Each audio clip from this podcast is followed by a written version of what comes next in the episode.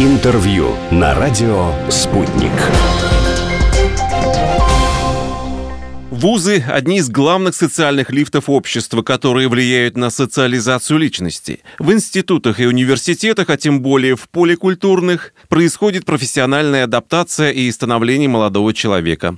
Современные реалии диктуют свои условия развития системы образования – а повседневная жизнь требует принципиально новых моделей культуроориентированного образования. Сегодня важно учитывать этнокультурный фактор и создавать основу для познания культуры других народов. И, конечно, стоит помнить о воспитании толерантного отношения к людям разных этносов, конфессий и рас. О реалиях поликультурного образования сегодня побеседуем с деканом факультета русского языка и общеобразовательных дисциплин Российского университета дружбы народов Натальей Натальей Поморцевой. Наталья Владимировна, здравствуйте. Здравствуйте. Вы возглавляете факультет, на котором ведется довузовская подготовка иностранных студентов перед поступлением в российские вузы. Какие подходы применяются при организации сложного со всех точек зрения первого года пребывания иностранного студента в российском вузе? Прежде всего, мне хотелось бы сказать, что в этом году Российский университет дружбы народов отпраздновал свое 60-летие. И именно в октябре,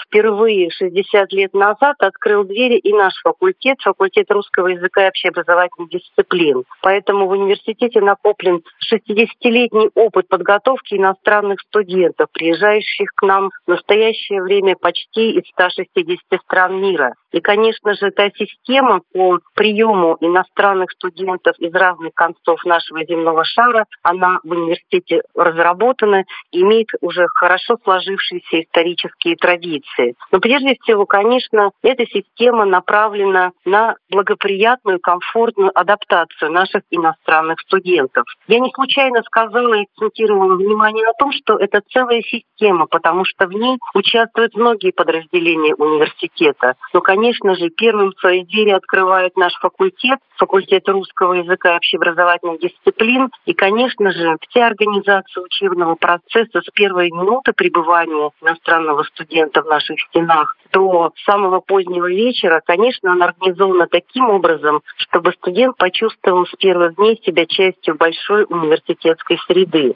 Наталья Владимировна, скажите, пожалуйста, вот вы отметили, что практически со студентами, которые адаптируются к обучению в российских вузах, они заняты, собственно, с утра до вечера, а в свое личное время они как проводят? Что касается свободного времени, конечно же, оно есть. В первой половине дня у нас организованы занятия, но это аудиторная деятельность. В то же время у нас есть еще такой аспект, который также является системным и прорабатывается, начинается с уровня кафедры или факультета, заканчивая всем университетом. Это именно та зона внеучебной деятельности, которая также также позволяет нашему студенту с первых дней понимать, что такое университет как интернациональная огромная среда. Не только среда, но даже семья, где все друг друга уважают, все тепло относятся друг к другу. И вот этот характер взаимопомощи, он пронизывает всю работу университета, ну и в том числе прежде всего нашего факультета. Наталья Владимировна, расскажите, пожалуйста, какой состав групп и по какому принципу они формируются? Страновому, языковому, может быть, по уровню владения владение русским языком или еще по каким-то принципам? И почему именно так, например? Традиционно в нашем университете, в Российском университете дружбы народов, конечно, это смешанный состав групп, это интернациональный состав групп, когда именно изучение русского языка позволяет студентам из разных стран мира найти в русском языке то средство общения, которое поможет им не только обучаться на факультете, делать первые шаги в изучении русского языка, и постижение своей будущей профессии, но и общаться между собой, получать знания о культурах разных стран мира, не только о России. Это, конечно же, служит еще и залогом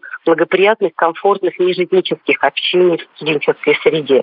Если говорить о методиках, о форматах обучения, которые применяются сегодня, какие из них наиболее востребованные в обучении иностранных студентов русскому языку? Конечно же, стараемся очень гибко подходить к подбору методик язык. Это связано и с преподавателями, и, опять же, и с составом учебных групп. Дело в том, что довузовский этап обучения – это не только подготовка к бакалавриату, это еще и охват постдипломного этапа обучения. К нам приезжают студенты, которые уже закончили бакалавриат в разных странах мира и приезжают в Россию, в российские вузы с целью получения образования в магистратуре, в аспирантуре, в ординатуре. И, конечно же, эта аудитория очень мотивирована и очень нацелена на быстрый прогресс в изучении русского языка. И, конечно, для именно таких студентов у нас другие программы обучения, которые позволяют им быстро продвигаться и получать результаты по изучению русского языка. Ну и еще, конечно, хотелось, э, знаете, Наталья Владимировна, коснуться факторов, которые оказывают влияние на развитие конструктивных, эмоционально комфортных, межнациональных отношений студентов вот в том э, поле культурном учебном заведении, где вы преподаете. Какие факторы могут на все на это влиять?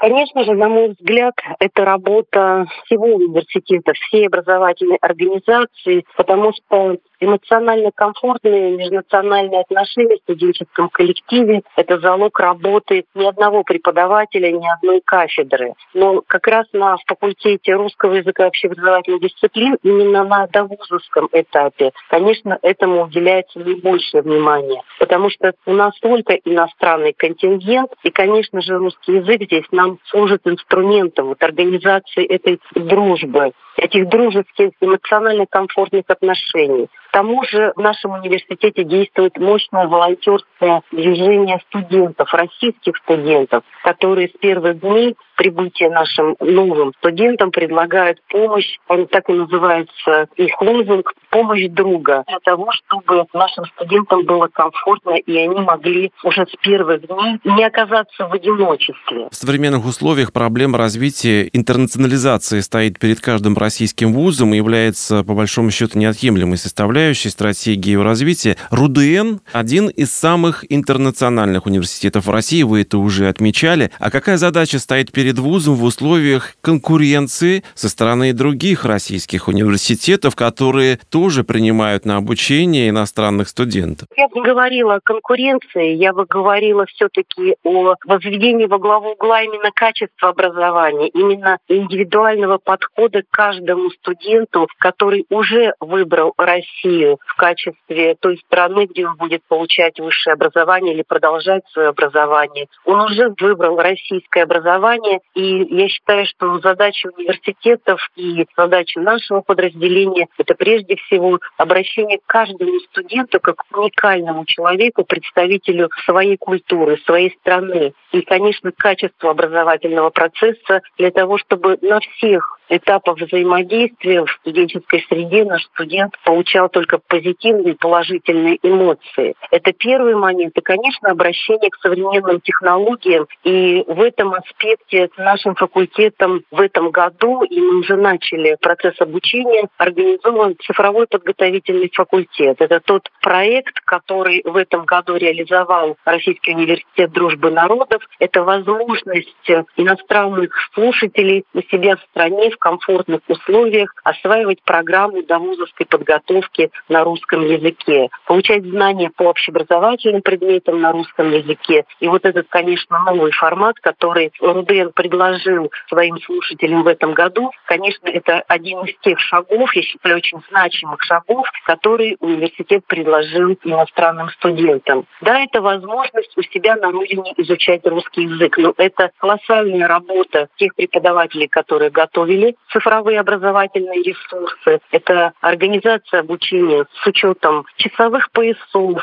с учетом подготовки языковой. Кто-то знает русский алфавит, для кого-то самая простая буква русского алфавита может вызвать удивление, да, например, если она не похожа на кириллицу ну, в да, родном да. языке. Поэтому вот этот проект «Цифровой подготовительный факультет», который мы сейчас реализуем, и, кстати, который также предлагает нашим слушателям, находящимся у себя на родине, внеучебные занятия, которые уже сейчас позволяют им знакомиться не только с нашим университетом, но и с Россией, с ее особенностями, с ее культурой. Это образовательные внеучебные мероприятия, которые которые мы тоже подключаем наших студентов. Но это логично, потому что, в принципе, язык, я так по себе могу судить, проще выучить, проще воспринимать, если ты знаешь культуру того языка, который изучаешь. А вот интересно, насколько большой спрос вот именно на эту программу обучения, ну, я бы сказал, на удаленке? Программа цифрового подготовительного факультета нашего университета – это новый проект, который только в сентябре стартовал, и с учетом того, что на эту программу иностранные слушатели могут поступать в течение всего учебного года, что она может учитывать и то,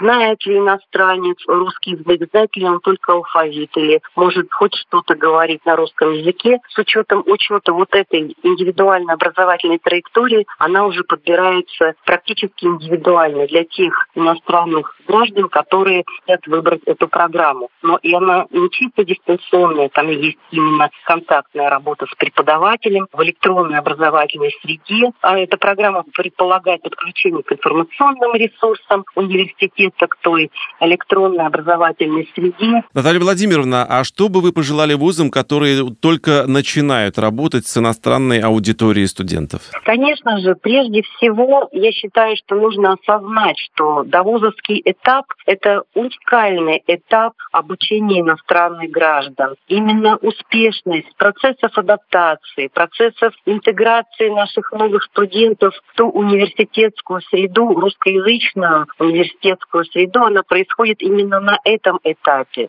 Та уникальность представителей разных стран и народов, культур, конечно же, она требует очень чуткого и очень грамотного подхода к организации учебного процесса. Конечно же, на мой взгляд, требуется работа по формированию коллектива, который будет обучать иностранных студентов именно до вузовского этапа. И не случайно, четыре года назад мы вышли с такой инициативой организации Международного конгресса преподавателей и руководителей подготовительных факультетов отделений вузов Российской Федерации. Этот конгресс называется «Довузовский этап обучения в России и мире. Язык, адаптация, социум, специальность вот эти ключевые слова, которые характеризуют, на мой взгляд, именно довузовский этап, позволил нам объединить профессионалов по обсуждению различных вопросов, связанных с обучением и русскому языку, и языку специальности, и вопросы адаптации и интеграции в студенческую среду. То есть это такая профессиональная площадка, которая ежегодно собирается в октябре в стенах Российского университета дружбы народов. И именно на конгрессе, на тех тех мероприятиях, которые проходят в течение нескольких дней, мы не только обмениваемся опытом, но мы и делимся теми успешными практиками и методиками, которые позволяют нам совершенствовать именно этот уникальный, на мой взгляд, этап обучения иностранных граждан. Наталья Владимировна, спасибо вам огромное. Я напомню о реалиях поликультурного образования сегодня. Мы беседовали с деканом факультета русского языка и общеобразовательных дисциплин Российского университета Университета дружбы народов Натальей Поморцевой. Спасибо, спасибо большое. Всего доброго. Интервью на радио «Спутник».